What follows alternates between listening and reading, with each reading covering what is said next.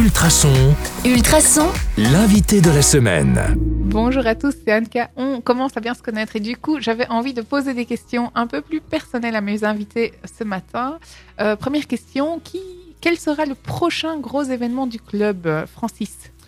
Alors le premier prochain événement, ce sera une exposition à la foire de la Pentecôte, le lundi de Pentecôte, la foire agricole, euh, où nous exposerons dans la salle des mariages une soixantaine de photos. Mhm. Le gros gros projet annuel, donc qu'on organise tous les ans, c'est notre exposition de, septembre, euh, dans laquelle euh, chaque membre euh, expose des photos personnelles. Et en même temps, on a un fil rouge annuel, un petit peu en collaboration avec la ville, même si on répète que le club il est tout à fait apolitique et, aucune connotation religieuse. Et donc un thème est choisi chaque année de fil conducteur pour un travail de groupe. Lui est exposé dans, euh, dans la salle des marbres et qui compte aussi une soixantaine de photos. Le fameux arrêt sur image 2023, c'est En ça dont vous 2023, parliez tout à fait. D'accord. Oui. Euh, Je ne sais pas pourquoi, mais j'ai en tête les 90 ans bientôt, c'est ça Mhm. Donc, Norbert peut-être Oui, effectivement, cette année-ci, le club fête ses 90 ans. 90 ans d'existence, c'est pas rien. Donc, on essaye de mettre, euh, justement, de faire que notre exposition du mois de septembre ait une, un, côté anniversaire Oui, tout Ouais. à fait. Il y aura un volet certainement qui sera consacré aux 90 ans du club.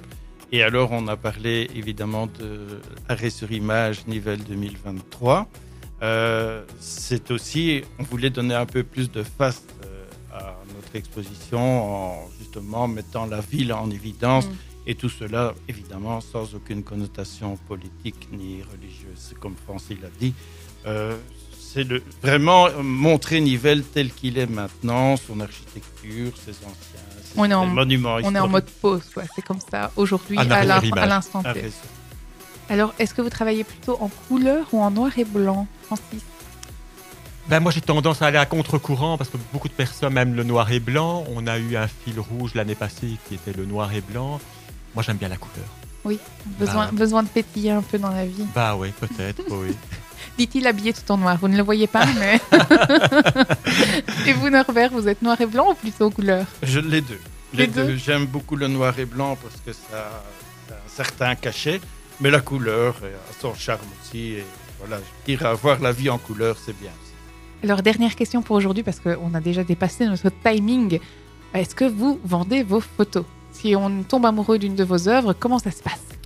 Alors, euh, le club n'est pas un vendeur de photos, n'est pas un marchand de photos, mais chaque membre peut en vendre. Moi, j'en vends à titre privé euh, régulièrement.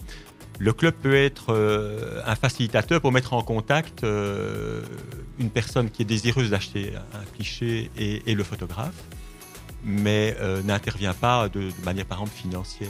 Donc, ça va être une transaction qui va se faire de manière privée, je veux dire, et personnelle. D'accord, merci beaucoup.